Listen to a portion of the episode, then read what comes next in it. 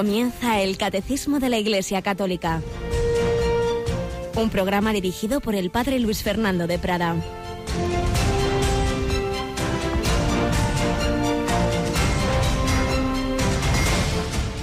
Alabados sean Jesús, María y José. Muy buenos días, muy querida familia de Radio María. Bienvenidos a esta nueva edición del Catecismo. En esta semana, en este tiempo pascual, en este mes de mayo, en esta semana tan especial en que estamos preparándonos a ese centenario de la primera aparición de la Virgen de Fátima, 13 de mayo, 100 años después, con la visita del Santo Padre Francisco, con la canonización de Jacinta y Francisco. La verdad es que un acontecimiento que va a vivir la Iglesia Universal con mucha alegría, que por supuesto vamos a compartir en Radio María. Tenemos a Cristina Rubio. Buenos días, Cris. Muy buenos días. Ya tienes preparado el pañuelo, que te conozco. sí, la verdad es que yo creo que a todos nos llena de emoción esa canonización de los pastorcitos de Fátima, pues porque además nos coge como muy cerca, ¿no? Esa, esa Virgen de Fátima, o sea que estamos con mucha ilusión. ¿Cuántas veces hemos tenido aquí una imagen peregrina, verdad? Que nos ha visitado parroquias, diócesis y cuántas veces hemos visto las imágenes de los papas, muy particularmente de Juan Pablo II, que fue a darle gracias a la Virgen de Fátima de haberle salvado de aquel atentado, muy probablemente porque cuando aquellos niños vieron lo que se llamaría el tercer secreto, aquel obispo vestido de blanco que caía muerto, Jacinta se puso a rezar. Y como las profecías de futuro son condicionales, son dependiendo de lo que hagamos nosotros, pues esa oración de Jacinta muy probablemente pues tuvo mucho que ver con que Juan Pablo II no muriera en aquel atentado. Estuvo él tres veces, estuvo Benedicto XVI y ahora va el Papa Francisco. Bueno, pues nosotros vamos a conectarnos este viernes a las siete y cuarto de la tarde, será la primera visita del Papa a la capeliña. Y luego por la noche vamos a rezar el, Rosario de Antorchas, Cristina. Sí, a partir de las diez y media vamos a volver a esa esplanada yo creo que va, a ser muy bonito, la verdad, vivir ese momento. Claro que sí. Allí, así como en Lourdes, a las, quiero recordar que es a las nueve de la noche, el Rosario de Antorchas, en Fátima es a las nueve, pero, perdón, nueve y media. Pero, pero como es una hora de diferencia de Portugal a España, sus nueve y media son nuestras diez y media. Así que esa noche conectaremos antes, hacia las diez y cuarto, pues vamos a rezar ese rosario universal con el Santo Padre. Y luego, claro, el día grande, el 13 de mayo, ¿qué conexión tenemos ese día, Cristina? Pues esa tan esperada. A partir de las 11 de la mañana va a comenzar la misa de canonización de los beatos Jacinto y Francisco. Así que 11, un poquito antes ya nos conectaremos. El Papa va a entrar en la basílica donde están enterrados los tres pastores y a las 11 comenzará esa Santa Misa. Pues compartidlo con, con, todas las personas que podáis. Ya sabéis que podéis conectaros con Radio María, estéis donde estéis. Podréis seguir estos acontecimientos en este mes de mayo, este mes en el que recordamos lo que el otro día nos decía Monseñor Monilla, es tiempo de mallear. Cuando marzo mallea, mayo marcea, o como se diga, o al revés, el caso es que para nosotros mallear es ante todo, tener muy presente a la Virgen María en este mes de mayo y en Radio María también acordaros de su radio, de esta radio que necesita la ayuda de todos, vuestra oración, nuevos voluntarios. Ayer mismo conocí un nuevo voluntario que, que, tiene pues cierto tiempo y ha ofrecido a ser voluntario de centralita telefónica y estaba ahí aprendiendo pues cómo atender el teléfono, etcétera, y vuestros donativos. Siempre a partir de las 9 de la mañana ya sabéis que ese donativo se puede dar en el 902 500 518 y hoy en particular tendremos una hora en que habrá más voluntarios al teléfono de 12 y media a una y media. Pues vamos adelante y estábamos habíamos comenzado a resumir memorias del Pai Llorente, pero dado que estamos hablando de la ascensión y vamos a vivir esa canonización de esos pastorcitos, todo ello nos habla del cielo, por eso hoy y mañana vamos a interrumpir la lectura de esas, de esas memorias del Padre Llorente y vamos a hablar de la muerte cristiana. Nosotros estamos llamados a seguir a Jesús en su ascensión. La muerte del cristiano no hay que vivirla como una tragedia como los paganos. Por eso hablaremos de las muertes de algunos cristianos que nos enseñan a vivir así, a vivir con ese espíritu de fe, a pasar esa puerta que el Señor Jesús nos ha abierto a todos.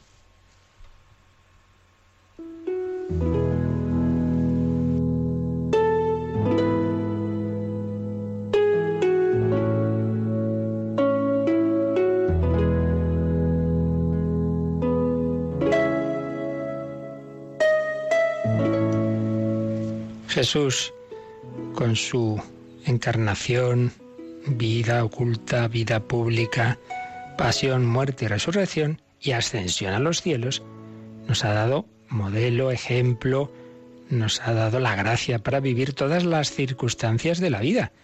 Por eso, cuando rezamos el rosario, pues estamos llamados a contemplar y compartir misterios gozosos, dolorosos, porque en la vida hay momentos de gozo, momentos de dolor, todos ellos iluminados por la fe de los luminosos, y así también compartiremos los misterios gloriosos con María, contemplar con los ojos de María el rostro de Cristo.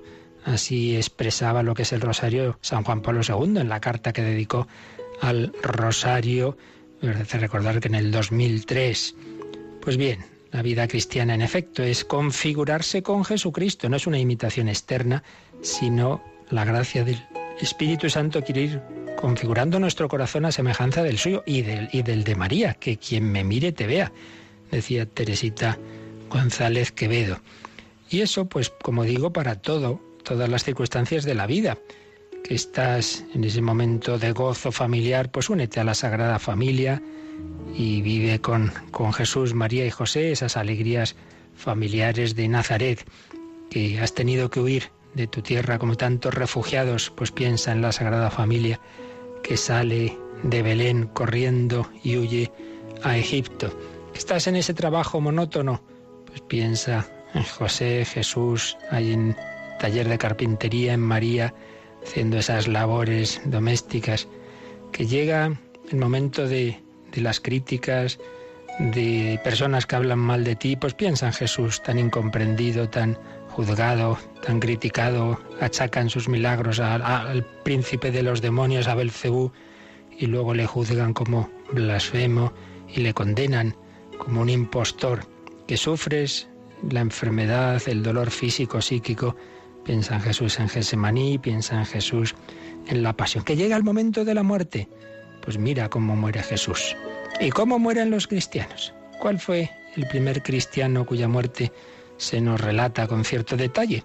San Esteban, San Esteban protomártir, diácono Esteban. Recordemos que Jesús fue condenado a muerte en el Sanedrín cuando Caifás le dice, pero bueno, vamos a ver, ¿tú eres el Mesías, el Hijo de Dios, sí o no? Jesús responde, tú lo has dicho, y desde ahora veréis al Hijo del Hombre sentado a la derecha de Dios, venir entre las nubes del cielo. Ha blasfemado y le condenan porque eso era ponerse a sí mismo ese hombre, el hijo del hombre que se llamaba Jesús, ponerse al nivel de Dios. Veréis sentado a la derecha de Dios, venir entre las nubes del cielo, la nube signo divino.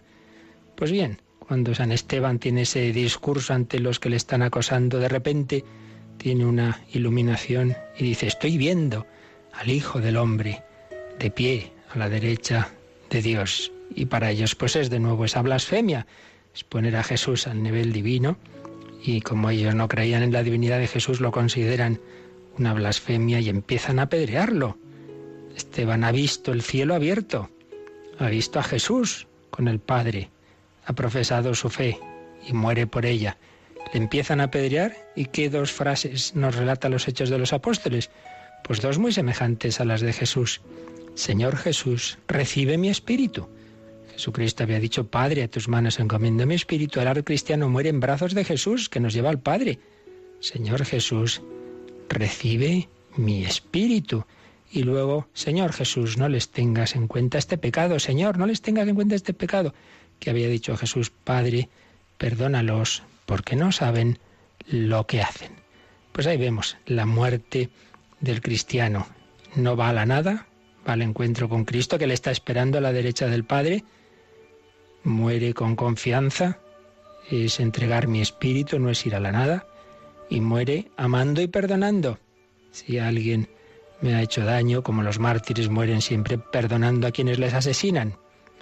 Muerte de San Esteban. Pero estamos hablando precisamente, hemos empezado a ver las memorias del Payorente, ya seguiremos, pues, pero vamos a darnos un salto, vamos a irnos al final, cuando le dicen que tiene una enfermedad incurable, escribe a su hermano Amando, también jesuita, y le dice, Amando, quiero decirte que se acabó el segundo llorente en este mundo y empieza el del otro. Me han dicho que tengo leucemia. No se te ocurra ponerte triste, porque llevo años que no sueño más que con ir al cielo. Me han dado la noticia más feliz de mi vida. Y no quiero que me quiten ni un minuto de ese cielo, al que estoy seguro de ir, no puedo dudarlo. Cuando le ve su hermano, le dice, no se te ocurra hacer una oración por mi salud, olvídate de eso, estoy esperando el encuentro con nuestro Señor. Y miraba el reloj. Le preguntan por qué mira tanto el reloj. Es que estoy esperando la cita con nuestro Señor, tiene que venir ya en cualquier momento. Yo no necesito nada, tengo a Dios y tengo a todo, no te preocupes por mí nada. Y escribe unas letritas para su familia, española de Castilla-León. Muero contentísimo, desde aquí al cielo. ¿Qué más puedo esperar? Allí nos veremos todos. Amén. Os quiero mucho. Segundo.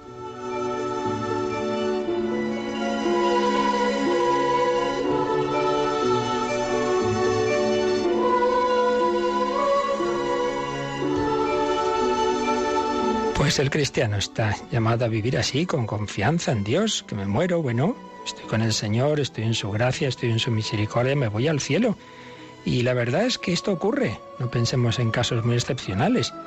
Siempre me viene a la mente una familia vecina de mis padres, varios hijos, la pequeñita estudiaba un año en Francia, tuvo un accidente en una excursión con 12 años y moría precisamente, vísperas de del 13 de mayo de la Virgen de Fátima y se encontraron en su cuaderno, era una niña muy piadosa, muy buena, y había escrito un día, mm, tengo mucha alegría porque me he esforzado, pero lo último que, se, que escribió fue esta frase, Jesús me arrastra tras de sí a una vida más hermosa. Jesús me arrastra tras de sí a una vida más hermosa. ¿El Señor le habría dado alguna luz sobre su muerte cercana? No lo sabemos, puede ser. A veces se dan estas luces especiales a niños y personas buenas. Jesús me arrastra tras de sí a una vida más hermosa. Y personas, pues a veces mm, con una fe no tan firme, pero que tienen, que tienen fe, pues afrontan el momento de la muerte con entereza. Vamos a recordar a un famoso médico, los mayores se acordarán muy bien, del doctor Juan Antonio Vallejo Nájera, intervenía con frecuencia en medios de comunicación, un hombre cultísimo, muchos libros, un gran psiquiatra, maestro, profesor en la universidad, y de repente, relativamente joven, un poco más de 60 años, diagnóstico de un cáncer incurable, sabe que se muere, tiene dos meses y con su amigo Laizola, pues Laizola, esas conversaciones las convierte en un libro, La Puerta de la Esperanza. ¿Por qué? Porque precisamente en una, un programa de televisión al que él acudía con frecuencia con Jesús Hermida, ambos ya fallecidos, pues sabiendo, él sabía que se moría, Jesús Hermida le pregunta, sin decirlo explícitamente, en fin, pero le pregunta por la muerte y habló de eso, de la muerte como puerta de esperanza de la fe del cristiano. Vamos a recuperar un momento de ese programa, una grabación un poco antigua. Oímos a Jesús Hermida que le está preguntando, como sabemos murió también no hace demasiado, y al doctor Vallejo Nájera, que hablaba así con su gracia y su ironía, pues de la fe que, en ese momento le sostenía eh, para afrontar la muerte que él sabía que muy prontito, de hecho fue la última vez que fue a televisión, y poco después murió. Te consuela es tener una fe en la otra vida, el tener un sentido a la muerte, la muerte la ves como algo natural, no la ves como algo trágico, la ves como una puerta que se te abre hacia otro mundo. Eh, es mi esperanzador. Si es falso, pues nos hemos llevado un chasco, pero de momento que nos quiten lo bailado, ¿no? Con lo bien que lo estamos pasando con esa idea. Él sabía que no era falso, lo decía ahí con ironía, pero así vivió ese momento final. Pues lo pedimos al Señor que nos ayude esa mirada de fe. Jesús nos espera en el cielo, Él está allí en cuerpo y alma. El cristiano que vive, sufre y muere con Cristo, reinará con Cristo.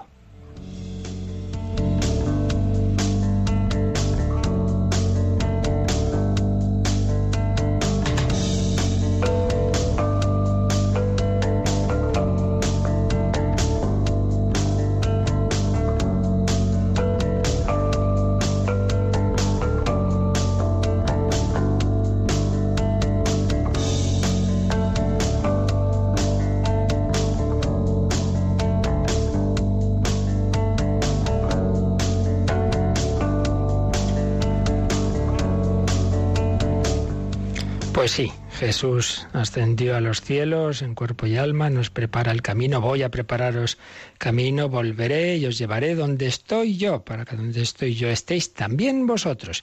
Pues nada, vamos a seguir contemplando este misterio de la ascensión del Señor. Recordad que estamos eh, siguiendo el catecismo en la parte segunda del credo, la que se refiere a Jesucristo, el artículo sexto. Jesucristo sube a los cielos y está sentado a la derecha de Dios Padre Todopoderoso. Habíamos visto los textos bíblicos que hablan de ello, volveremos a darles un repasito. Habíamos leído el primer número más largo y completo, el 659, y vamos al segundo número que dedica al catecismo a esta verdad, a este misterio de Cristo que es el 660. Así que Cristina, vamos con el 660.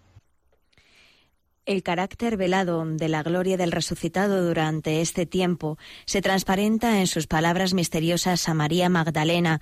Todavía no he subido al Padre, vete donde los hermanos y diles, subo a mi Padre y vuestro Padre, a mi Dios y vuestro Dios.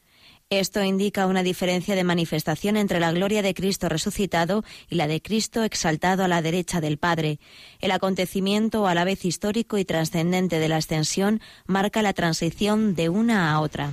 Está aquí, estaba aquí el catecismo explicando cómo, mm, recordemos lo que decíamos el otro día, lo que sería la glorificación de Cristo es, es, un, todo un misterio conjunto, digamos, pero que tiene tres dimensiones o tres fases la glorificación de Cristo, lo que viene después de su muerte, de su descenso al, al Seol, a lo que llamamos los infiernos, pero comienza esa glorificación con la resurrección. Entonces son tres momentos. Primero, la propia resurrección. Segundo, a los 40 días la ascensión. Y tercero, a los 50 días Pentecostés, la efusión del Espíritu Santo. Todo ello forma esa gloria, esa glorificación de Cristo y de su cuerpo místico que comienza a vivir eh, por esa vida divina del Espíritu Santo que Cristo resucitado le comunica. Entonces lo que está aquí diciendo el catecismo es que hay una diferencia entre ese primer momento de la resurrección en que Jesús está apareciendo con mucha frecuencia a sus apóstoles y discípulos y lo que va a ocurrir ya después de la ascensión. Por eso en esa primera fase dice el carácter velado de la gloria del resucitado, o sea, ya está glorificado, pero todavía está en, todavía se manifiesta eh, a sus apóstoles y discípulos incluso de una manera a veces como muy humilde. Lo que veíamos de que no tiene reparo en sentarse a comer con ellos, en que está ahí sentado mm, lo que dicen los apóstoles, hemos comido y bebido con él. Entonces está aquí abajo en la tierra, mientras que ya a partir de la ascensión Toda comunicación de Cristo será, por un lado, normalmente en oscuridad, en fe, o si hay algún tipo de aparición y visión, como es el caso de Saulo, pero es de otro tipo, ya como desde lo alto. No está ahí sentado a su lado comiendo, como comió con los de Maús o como comió con los apóstoles en el, en el cenáculo. Y entonces, la diferencia entre una fase y otra las manifiesta el catecismo recordando esas palabras de Jesús a María Magdalena. Cuando María Magdalena reconoce a Jesús en el que creía que era un jardinero, pues en cuanto ve que es él, se, eh, postra ante Jesús, se pone ahí a sus pies y se ve que con las manos le coge los pies como diciendo, uy, ya, ya te he pillado, no te suelto, ¿no? Entonces le dice, anda, anda, déjame, déjame, que todavía no he subido al Padre. Todavía no he subido al Padre, tranquila, que no me voy. Todavía no vete donde mis hermanos y diles, subo a mi Padre y vuestro Padre, a mi Dios y vuestro Dios. Voy a subir, pero aún no he subido. Por tanto, son, son dos fases. Por eso sigue diciendo el catecismo que hay una diferencia de manifestación, diferencia de manifestación entre la gloria de Cristo resucitado, el que está hablando con María Magdalena, y la de Cristo exaltado a la derecha del Padre, el que va a ver San Esteban ya es ese Cristo exaltado a la derecha del Padre. San Esteban no va a ver a Jesús aquí en la tierra como, como ese jardinero que está viendo María Magdalena, no. Hay una diferencia de manifestación. Es el mismo, es el mismo Cristo glorioso, resucitado y vivo. Sustancialmente es el mismo, no es que sea otro.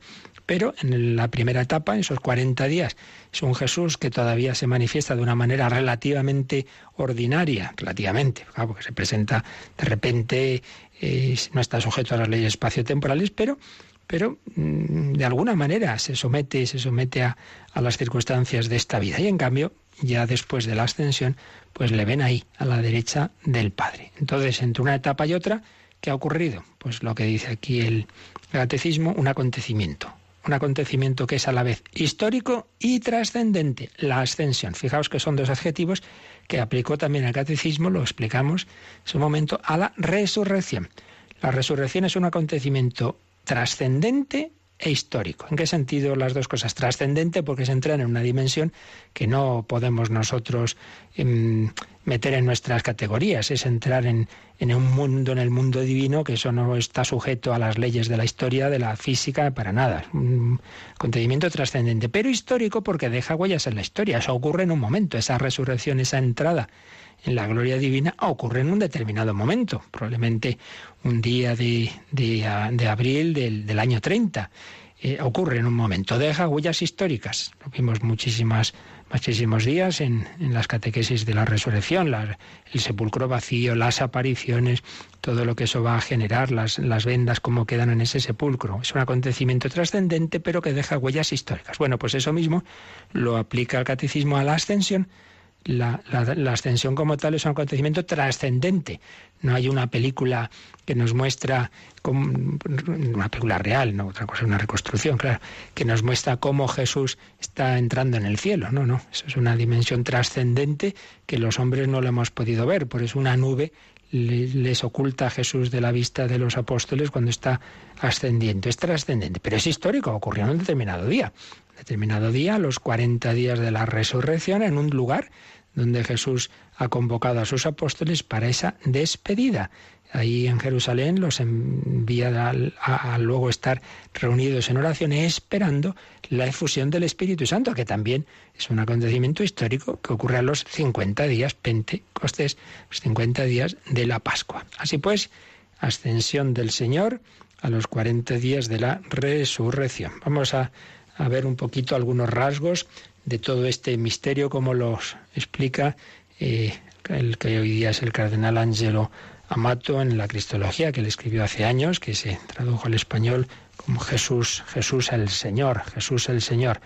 Y vamos a resumir algunos aspectos, algunas cosas ya las dijimos y otras las matiza aquí en esta Cristología. Por un lado, nos recuerda que eso de entrar en, la vida divina, en la gloria trascendente, en la vida eterna de Dios, eh, a veces pensamos que eso es una cosa así como inerte, ¡uh, qué aburrimiento, el cielo y tal! Ojo, la vida eterna de Dios no significa atemporalidad inerte, sin ningún influjo en el tiempo. Eh, ya está ahí, entonces ya Dios ha olvidado de la historia. No, no, no. Dios no es prisionero de su eternidad, al revés. La vida divina del resucitado es la fuerza creadora y sustentadora de todo tiempo. Es el soporte de, de la historia, esa vida divina. Por eso Cristo resucitado sí está en el cielo, pero a la vez está guiando nuestra historia, se ha quedado en la tierra, se ha quedado en su iglesia. Cristo tiene en el tiempo su progresiva manifestación y comprensión, y lo hace primero en las apariciones, pero luego desde el cielo, eh, una vez ascendido al cielo, para empezar, nos va a enviar el Espíritu Santo. Entonces, tiene esta frase Angelo Amato, así como Jesús terreno era el tiempo de Dios para nosotros, ahora Cristo resucitado continúa siendo en estos acontecimientos el lugar originario de la comunicación de su vida divina en el tiempo. Su resurrección, ascensión y Pentecostés prolongan en el tiempo la pedagogía de comunicación de su proexistencia. Proexistencia, es decir, Él existe, Él ha existido para los demás, por nosotros, por nuestra salvación. Pues eso sigue haciéndolo ahora, desde el cielo. Y en segundo lugar, señala también que cuando hablamos del cielo, ese cielo no es un lugar físico, más allá de la tierra, de las estrellas, no se refiere a eso. No es un, la ascensión no es un viaje espacial, no es meterse en una cápsula, no es un acontecimiento tampoco mítico. Lo que pasa es que de alguna manera tenemos que hablar y el Señor pues se sirve de esas imágenes, todos los pueblos han mirado hacia arriba, hacia el cielo, pues para, para pensar en Dios. Entonces, ese cielo es la vida, la vida de Dios, la vida divina, que luego pues Cristo nos ha revelado que es una vida trinitaria, que es una vida de amor del Padre, del Hijo y del Espíritu Santo. El cielo es la vida misma, personal y realísima de la Santísima Trinidad. Cristo subido al cielo es la confirmación de su resurrección de esa entrada de su humanidad en la gloria que como Dios siempre tuvo, ah, y como Hijo eterno del Padre. Esto por un lado como precisiones de que entendemos por la ascensión, que entendemos por el cielo y por la eternidad. Luego nos recuerda el fundamento bíblico, que ya lo vimos en su momento, pero no nos viene mal recordar, que todos los evangelios, a excepción de, de San Mateo, nos hablan con mayor o menor extensión de la, de la ascensión. Y uno de ellos, Lucas, lo detalla después, detalla el hecho de la ascensión en su otra obra, que son los hechos de los apóstoles. Al final de San Marcos, San Marcos es, como sabéis, el Evangelio más breve y resume siempre las cosas, eh, y concretamente va a resumir mucho el final, el final de la vida de Cristo.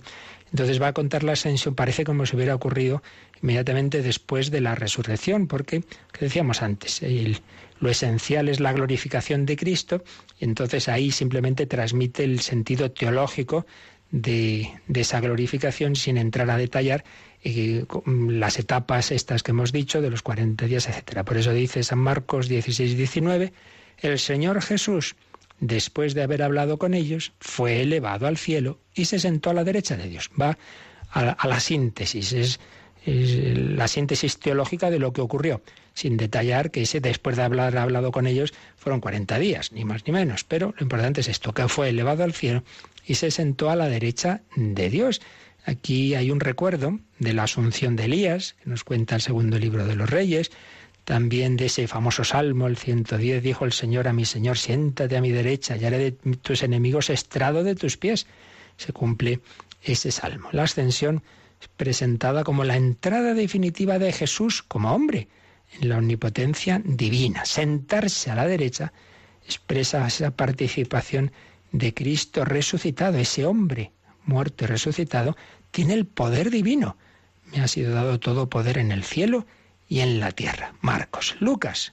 Lucas pues nos dice, los condujo fuera hacia Betania y levantando las manos los bendijo. Y mientras los bendecía, se apartó de ellos y fue llevado al cielo. Y ellos, después de adorarlo, volvieron a Jerusalén con gran alegría. Luego veremos cómo Joseph Rasinger comenta esto de que volvieron a Jerusalén con gran alegría. San Juan aparentemente no dice nada de la ascensión, pero precisamente el texto que acabamos de leer de Jesús a la Magdalena lo está mm, avisando, lo está profetizando de alguna manera, de una manera implícita, cuando dice, todavía no he subido al Padre, pero diles a mis hermanos, subo al Padre mío y Padre vuestro, al Dios mío y Dios vuestro. Esa subida es la ascensión.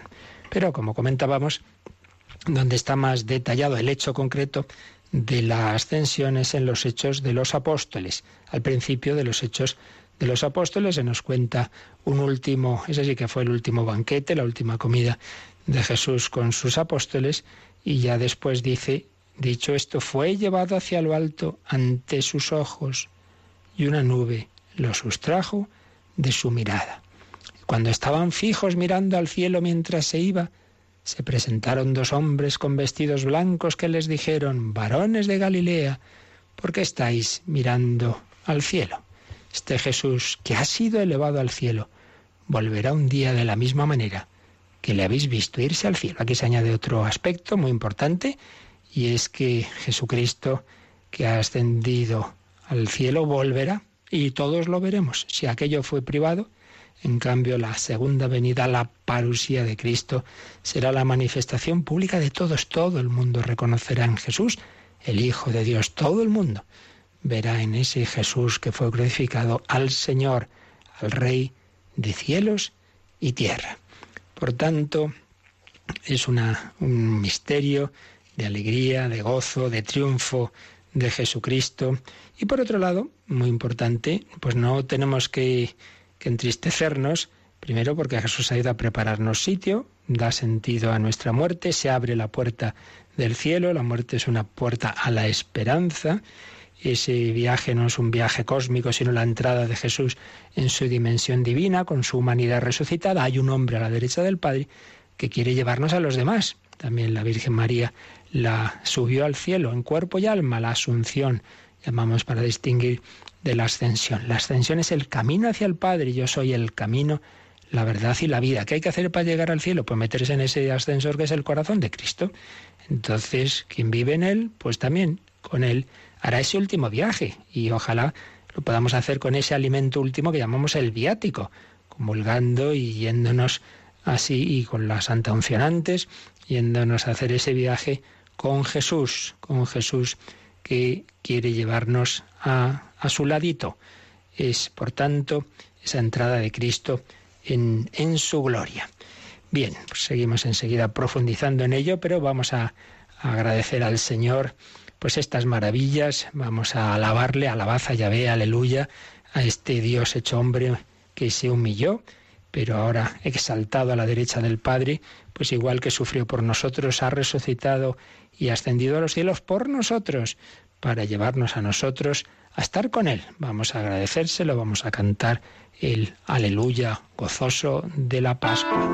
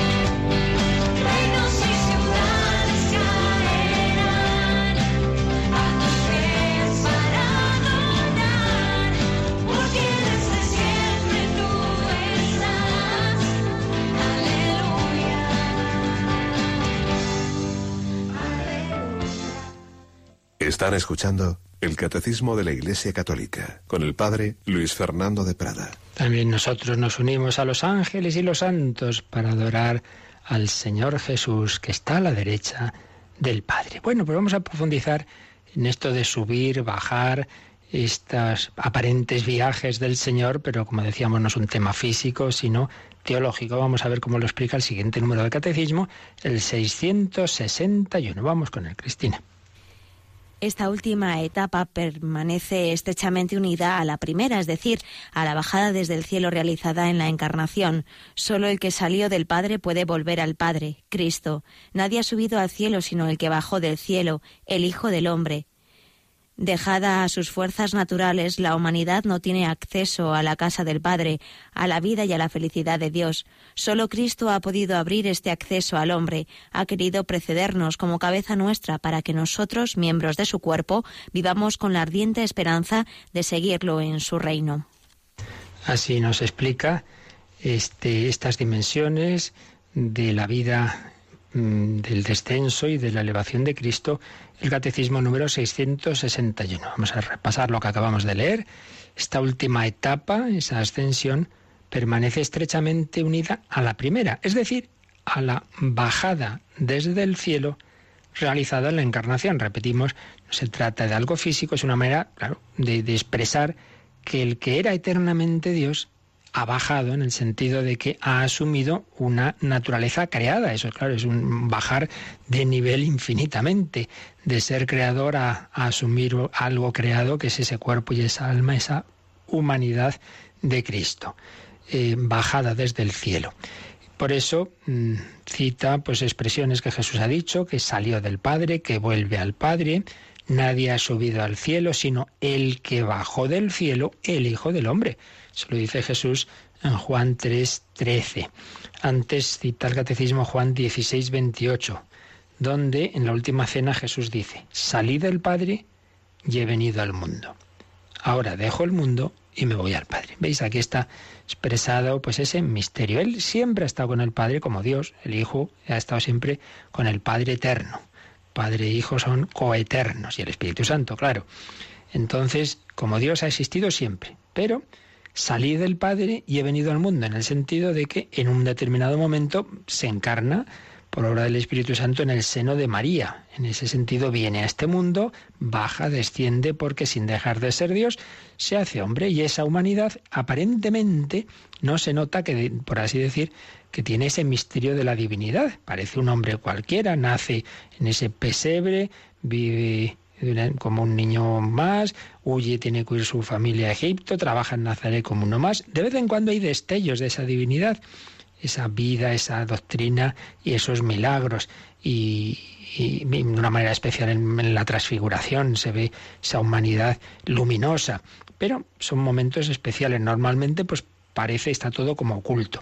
Pero en cambio en la resurrección, esa luz, esa gloria de la divinidad lo inunda. Y ya en la ascensión, pues queda patente a los ojos asombrados de los apóstoles que no pueden por menos de postrarse y adorar a ese Jesús que está subiendo al cielo y luego Esteban lo va a ver ahí a la derecha del Padre. Salí del Padre y he venido al mundo, ahora dejo el mundo y me voy al Padre. Nadie ha subido al cielo sino el que bajó del cielo, el Hijo del Hombre, y nadie puede llegar al cielo sino uniéndonos a Jesucristo. También cita el Catecismo la carta de San Pablo a los Efesios 4, Efesios 4, del 8 al 10. Vamos a ver qué dice ahí San Pablo.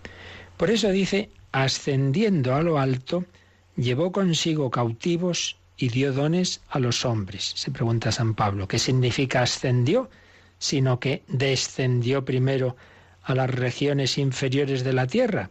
El que descendió es el mismo que ascendió por encima de todos los cielos para llenarlo todo hay un descenso del Hijo de Dios a la tierra al hacerse hombre, pero todavía otro descenso, no lo olvidemos. En primer lugar, un descenso moral, por así decir, en cuanto cada vez va humillándose más hasta la muerte de cruz y el sepulcro, pero todavía después descendió a los infiernos. Ya explicamos su momento, que es el Seol, que es ese limbo de los justos, que no es, el, por supuesto, el infierno de los condenados, pero no deja de ser una humillación en tanto en cuanto no solo es que murió, sino que estuvo muerto, separado el cuerpo y el alma durante ese tiempo, desde el Viernes Santo que Jesús muere hasta la resurrección, hay esa separación y el alma comparte esa situación de los espíritus que estaban esperando, esperando la redención. Entonces todos los justos que había habido antes de Cristo están esperando esa redención y Cristo va a compartir esa situación. Por eso desciende, desciende. Pero el que descendió es el mismo que ascendió por encima de todos los cielos. Y también nos acaba de decir el catecismo que dejadas sus fuerzas naturales, la humanidad no tiene acceso a la casa del Padre, a la vida y a la felicidad de Dios. Esto es fundamental. ¿Cuál es el sentido de nuestra vida? Tu querido hermano que ahora mismo vas camino del trabajo o del estudio o que estás en casa, ¿qué tiene tu vida? ¿Vivir un año más? ¿Para qué? ¿Para trabajar? ¿Para... ¿Y trabajar para qué? Pues el sentido de nuestra vida es que somos peregrinos para llegar a la casa del Padre. Eso es lo importante, a compartir la gloria de Dios, a compartir su vida, a compartir su felicidad. Dios que es eternamente feliz, eternamente el Padre, el Hijo y el Espíritu Santo tienen la felicidad infinita del amor eterno, quiere que millones de hijos compartamos esa vida divina y esa felicidad divina, pero no nos lo impone, el cielo no es un campo de concentración, nos invita, esa felicidad nos invita al banquete, pero ese banquete, esa invitación presupone nuestra libertad, por eso nos invita por amor y el hombre está llamado a responder. Pero yo no, ¿cómo el hombre va a llegar a Dios? Pues no podemos. Por las fuerzas naturales, dice, la humanidad no tiene acceso a la casa del Padre. Ese deseo de los hombres de todos los tiempos, de la inmortalidad, el deseo de Dios, sí, pero el deseo está ahí, pero, pero ¿cómo se cumple esto? Solo si el propio Dios baja y nos coge de la mano, entonces podemos llegar a la casa del Padre. Y eso es lo que ha hecho Jesucristo. Por nuestras fuerzas no podemos. Dejadas sus fuerzas naturales, la humanidad no tiene acceso a la casa del Padre. Entonces cita Juan 14.2, que dice así, es también de la última cena, dijo Jesús a los apóstoles, en la casa de mi Padre hay muchas moradas, si no, ya os lo habría dicho, porque voy a prepararos sitio, voy a prepararos sitio. Nosotros no podemos llegar a, nuestra morada en la casa del Padre. Morada es, mm, es algo más que, que un lugar físico, no es simplemente una habitación, es una palabra que indica intimidad, la morada, ese reposar uno en otro, esa intimidad de los esposos, de los hijos. Pues bien, tenemos morada en Dios. Dios nos invita a descansar en Él, como San Juan reclinaba su cabeza en el pecho de Cristo en la última cena. Bueno, pues para toda la eternidad estamos llamados a descansar en el amor eterno de Dios, de Jesucristo, de la Virgen María. Estamos llamados a ello pero no podemos llegar por nuestras fuerzas. Jesús ha ido a prepararnos sitio, volveré y os llevaré conmigo. Solo por Él podemos llegar, solo Él es el camino, no hay 70 caminos y Jesús es el más importante, no, es el único. Yo soy el camino, la verdad y la vida. Y entonces podremos disfrutar de la felicidad de Dios. Esto supera por completo toda imaginación. No simplemente el paraíso, como muchas religiones, es un sitio donde hay muchos placeres, uno se lo pasa muy bien, come, vive, y hace lo que le da la gana. No, hombre, no, no es eso. Eso es una visión pues terriblemente eh, humana, incluso sensual, ¿no? No es eso, sino que es disfrutar de Dios, contemplar cara a cara a Dios, quien ha tenido experiencias de lo que es la presencia de Dios en el alma, lo, lo, intuye. Se le queda corto lo de aquí siempre, pero lo intuye, pues claro, esas experiencias de lo que es esa cercanía de Dios, ese amor de Dios, una consolación. Y dice, madre mía, si esto es aquí, ¿qué será el cielo? Pues bien, eso solo es posible porque Jesucristo nos ha abierto el camino. Solo Cristo, dice el catecismo, ha podido abrir este acceso al hombre. Y entonces cita unas palabras del prefacio de la misa de la ascensión. Él ha querido precedernos como cabeza nuestra, para que nosotros, miembros de su cuerpo, vivamos con la ardiente esperanza de seguirlo en su reino. Y aquí viene otra dimensión que ya comentábamos el otro día, y es que, claro, Cristo es cabeza, ha formado un cuerpo místico, él es la cabeza. Por tanto, si no nos separamos de ese cuerpo, seguimos el destino de la cabeza. Donde va la cabeza van los miembros. Si yo no me separo, si yo no me autocorto la comunicación del sarmiento con la vid por el pecado mortal, si yo no me voy de la iglesia, si yo no dejo la vida de la gracia, entonces donde Cristo nos ha precedido iremos también nosotros. Él ha querido precedernos como cabeza para que también nosotros pues le sigamos, le sigamos en su reino. Y ahí Cristina, el catecismo, nos dice que echemos un ojo a un número que vendrá más adelante, que es el 792, donde se nos va a hablar precisamente de, de la Iglesia como cuerpo de Cristo. Pues vamos a leer ese número 792 sobre Cristo, cabeza de ese cuerpo. Cristo es la cabeza del cuerpo que es la Iglesia. Es el principio de la creación y de la redención. Elevado a la gloria del Padre, Él es el primero en todo, principalmente en la Iglesia, por cuyo medio extiende su reino sobre todas las cosas. Este número 792 comienza con una cita de la carta de San Pablo a los colosenses, Colosenses 1.18, donde dice que Cristo es la cabeza del cuerpo que es la Iglesia. Fijaos que cuando decimos el cuerpo de Cristo pensamos enseguida en la comunión y ya hacemos bien, pero originariamente el primer sentido del cuerpo de Cristo en la Escritura es la Iglesia. La Iglesia es el cuerpo de Cristo. Y ese cuerpo de Cristo, que es, que es la Iglesia, luego hemos llamado cuerpo místico para distinguirlo del cuerpo eucarístico. Pero pero ambos evidentemente están íntimamente relacionados de una manera distinta. En la Eucaristía está sustancialmente presente ese cuerpo glorioso de Jesús. La Iglesia es de otra forma cuerpo de Cristo, pero lo es, cuerpo de Cristo. Entonces, Cristo es la cabeza de ese cuerpo, Él es el principio de la creación y de la redención, es el primero en todo. Y los números siguientes, no vamos a leerlos, pero vamos a, a ver cómo desarrollan lo que acaba de decirnos el 792. Si Cristo es la cabeza, el 793 nos dice, Él nos une a su Pascua, es decir, si la cabeza ha, vivido la Pascua, ha sufrido, ha muerto y ha resucitado, pues también todos los miembros tenemos que asemejarnos a, Cristo hasta que Cristo esté formado en ellos, como dice San Pablo en, en Gálatas 4:19. ¿Cómo? Pues uniéndonos a sus sufrimientos, Jesús sufrió la pasión, como, como el cuerpo a su cabeza. Claro, si hay dolor de cabeza o me duele el hígado, pues todo el cuerpo sufre. Pues también sufrimos con Él para ser glorificados con Él. 793. 794 nos dice que Cristo nos alimenta, Él provee a nuestro crecimiento, nos quiere hacer crecer hacia Él nuestra cabeza y distribuye, distribuye en su cuerpo los dones. Entonces ese cuerpo, ese cuerpo, ese Cristo total, pues recibe de Cristo pues ese alimento que es esa savia, esa, esa sangre común, que es el Espíritu Santo, es la vida divina, ese alimento que es la Eucaristía, y, y, luego cada miembro del cuerpo tiene una misión. La mano no es el pie y el pie no son los ojos. Cada uno pues tenemos una vocación en la iglesia, una misión. Entonces hay distintas vocaciones, hay sacerdotes, hay religiosos, hay laicos, hay padres de familia, hay solteros, hay consagrados, hay pues distintas vocaciones, hay vocaciones de enseñanza, vocaciones de caridad, de atender a los enfermos, de atender a tus familiares, de bueno, el Señor a cada uno nos pone en una situación, pero lo común es lo más importante. Y lo común es que todos llamados a amar a Dios, amar al prójimo, alimentarnos de la palabra de Dios, de la Eucaristía y a crecer en la unión con Dios, que es la santidad. Por eso, vocación universal a la santidad estés donde estés, tengas la situación que tengas, trabajando o en paro.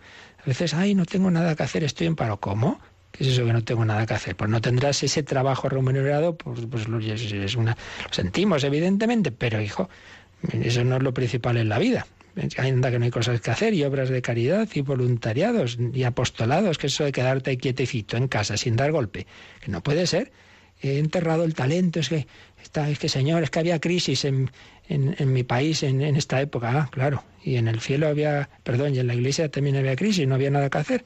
No puede ser. Trabajar al servicio del reino de Cristo. Y 795, Cristo y la iglesia son el Cristo total. La iglesia es una con Cristo. Los santos tienen conciencia muy viva de esta unidad y vienen varias citas, solo vamos a leer una de ellas, la final, cuando Santa Juana de Arco ante sus jueces dice, de Jesucristo y de la Iglesia todo es uno, todo es uno, y no hay que hacer dificultad de ello, todo es uno, lo del esposo es de la esposa y lo de la esposa es del esposo.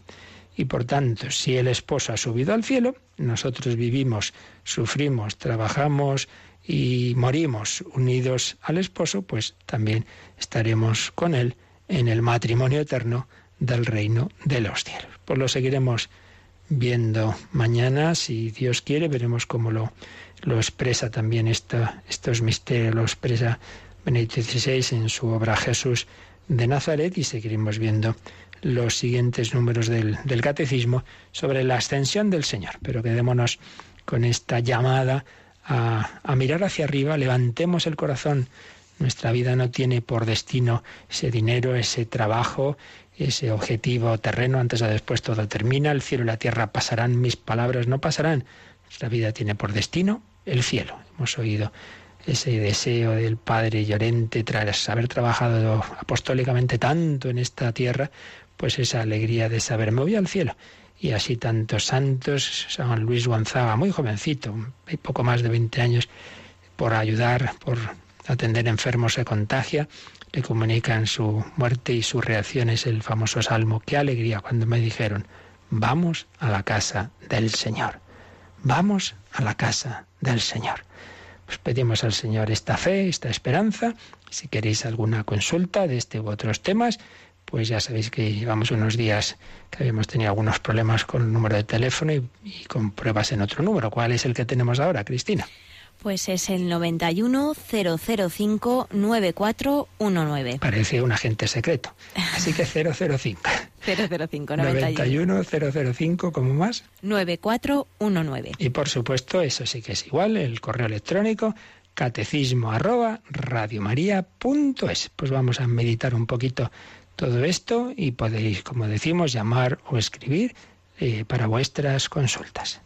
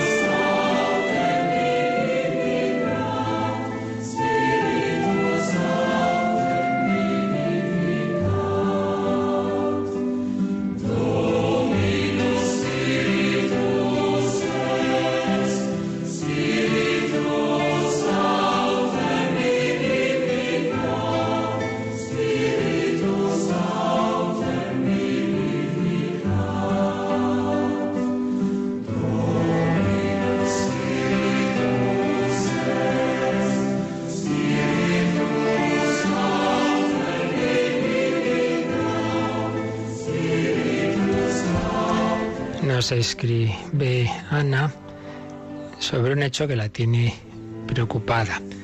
Dice el otro día en una reunión familiar un miembro tuvo que retirarse antes de finalizar, puesto que tenía una cita. Al poco de marchar he sentido una sensación, un sentimiento grande como de echarle de menos. A los pocos minutos hemos recibido una llamada de que había sufrido un accidente que, gracias a Dios, no tuvo consecuencias excesivamente severas. No es infrecuente este episodio desde hace años que pueda tener sueños sobre cosas que van a pasar y luego ocurren. Suelo, suelen ser una escena concreta. Me inquieta un poco la situación y no sé qué piensan. Bueno, pues estas cosas pueden tener mm, diversas explicaciones, pero mm, en este tipo de cuestiones no hay que analizar mucho, porque nosotros en cualquier caso lo que sabemos es que todo está en la providencia de Dios, eh, que es el, realmente el, que, el que todo lo lleva, que a veces podemos tener una intuición, puede haber algún tipo de...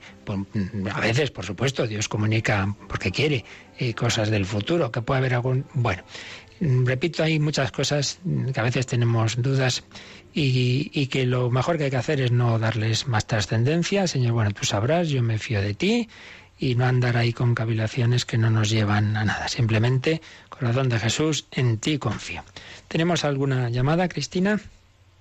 Tenemos una pregunta de la semana pasada, del jueves. Es de Miguel desde Valencia. Sí, que no nos dio tiempo. No nos dio tiempo. Comentaba lo difícil que es no pecar y, bueno, pues pedía un consejo de cómo se puede lograr. Bueno, esto no es un consejo, es ya todo, todo un tratado, ¿verdad?, de vida espiritual que no podemos dar en medio minuto, pero bueno, en primer lugar es verdad, es verdad, siempre está la tentación y desde luego hay que, si siempre ha sido esto así, ciertamente el mundo de hoy, pues es un mundo que no exhorta precisamente a la santidad, sino todo lo contrario. Es cierto, es cierto. Pero que tener también la confianza de que el Espíritu Santo es más fuerte que el Espíritu del mundo. ¿eh? Eso nunca lo olvidemos. Y Cristo resucitado es infinitamente más fuerte, más fuerte que, que Satanás. Entonces, ¿qué hay que hacer? Bueno, lo principal siempre es la unión con Él. Claro, todo lo que nos una con Dios es lo que nos da la fuerza. ¿Qué nos une con Dios? Pues ante todo los sacramentos. Entonces, la confesión frecuente, muy importante. Y no debe caer en la típica, el típico error, ah, si es que si vuelvo a caer, toma, y también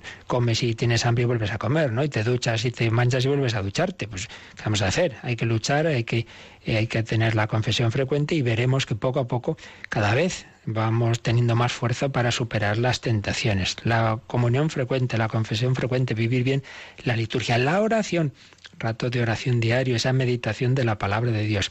La confesión con un confesor frecuente, si puede ser, pues ya que no sea solo confesor, sino dirección espiritual, bueno, entonces ya esa es una ayuda estupenda.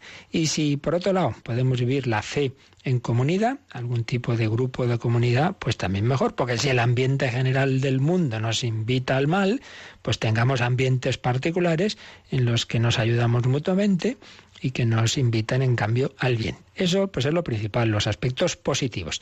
Y a nivel de evitar los aspectos negativos, pues hombre, cada uno de nosotros sabemos nuestros puntos débiles, no te metas en el peligro yo qué sé, por poner un ejemplo, uno pues a lo mejor se le va un poco la mano con, con la bebida. Hijo, pues no te vayas al bar con tus amigos, no te metas en no sé qué circunstancias en las que sabes que es posible, probable o muy probable que acabes pasándote. Y quien dice eso, pues cada uno tiene que ver sus puntos débiles y evitar los peligros, porque a veces nos metemos en la tentación y luego, Señor, ayúdame, ayúdame, que no caiga. Hombre, no haberte metido.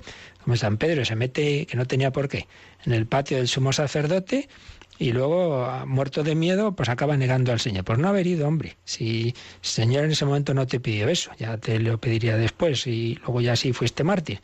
Así que, pues básicamente eso. Por un lado, lo que nos une a Dios, que es lo que nos da la fuerza, la oración, los sacramentos, la vida de la Iglesia, y por otro lado, pues huir de las ocasiones. Y mucha paciencia y humildad, porque éramos pecadores hasta el final de la vida, pero por eso la confesión no es un sacramento para una vez. Podemos recibirlo todas las veces que queramos, siempre, hombre, con verdadero arrepentimiento y propósito, pero también con la humildad de que nos va a ocurrir con frecuencia que recaigamos, pero el Señor ya comprende esa fragilidad. Muy bien, pues para mañana podemos seguir con, seguiremos con todo esto y mirando hacia el cielo, mirando a Jesús resucitado. Y recordad dentro de un ratito, a las doce y media, tenemos programa especial de mayo. Seguiremos hablando de Fátima, recibiendo vuestros testimonios. Podéis mandárnoslos ya al correo testimonios arroba y vamos leyendo esos testimonios de lo que Dios hace en vuestra vida, especialmente a través de Radio María. Y recibiremos vuestros donativos, que ya ahora, a partir de las nueve, si aún no has hecho tu aportación a esta campaña de mayo, os proponemos que antes de ese 13 de mayo le hagas ese regalo a la Virgen de Fátima en forma de donativo a la radio que la tiene ella por directora.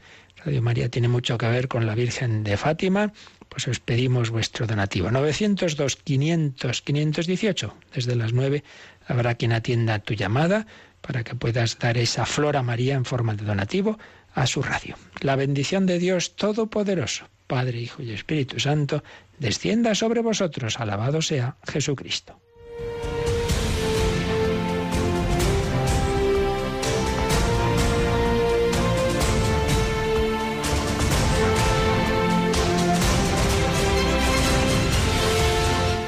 Han escuchado en Radio María el Catecismo de la Iglesia Católica. Un programa dirigido por el Padre Luis Fernando de Prada.